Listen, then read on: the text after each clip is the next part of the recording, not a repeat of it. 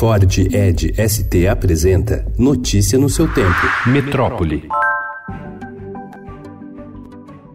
Para cumprir a promessa de campanha de despoluir o Rio Pinheiros até o fim de 2022, o governador João Dora deve mudar o modelo de pagamento às empresas que ganharem licitações e remunerar o cumprimento de metas de limpeza da água. O projeto prevê o loteamento da bacia do Rio em 14 áreas e investimento de ao menos um bilhão e meio de reais só do orçamento da Sabesp. Segundo o governo, nesse modelo de contrato, as empresas devem atingir a meta de 30 miligramas de oxigênio por litro d'água para receber todo o pagamento previsto na licitação. Esse é o considerado um padrão mínimo de despoluição internacional, embora ainda impróprio para banho ou consumo.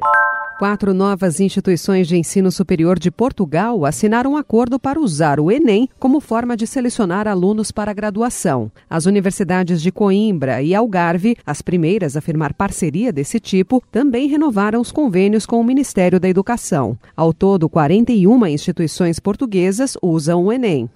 O ministro da Cidadania, Osmar Terra, do MDB, voltou a criticar ontem o presidente da Anvisa, o ex-deputado federal William Dibby, por proposta sobre o plantio de cannabis para a produção de medicamentos e pesquisa. O ministro da Casa Civil, Nix Lorenzoni, também disse se opor. A gestão Jair Bolsonaro é contra a proposta da Anvisa para plantio de cannabis, mas defende facilitar a importação de produtos à base de canabidiol, uma das substâncias da planta da maconha. Dibby é o relator da proposta. As críticas do governo fizeram subir as apostas de que ele seria retirado da chefia.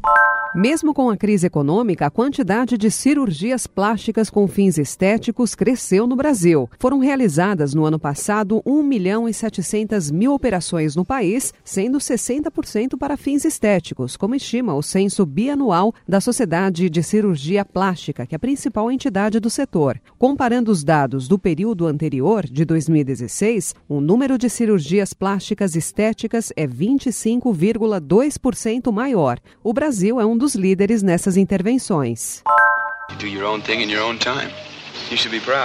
Morre aos 79 anos de câncer o ator Peter Fonda, do clássico Sem Destino.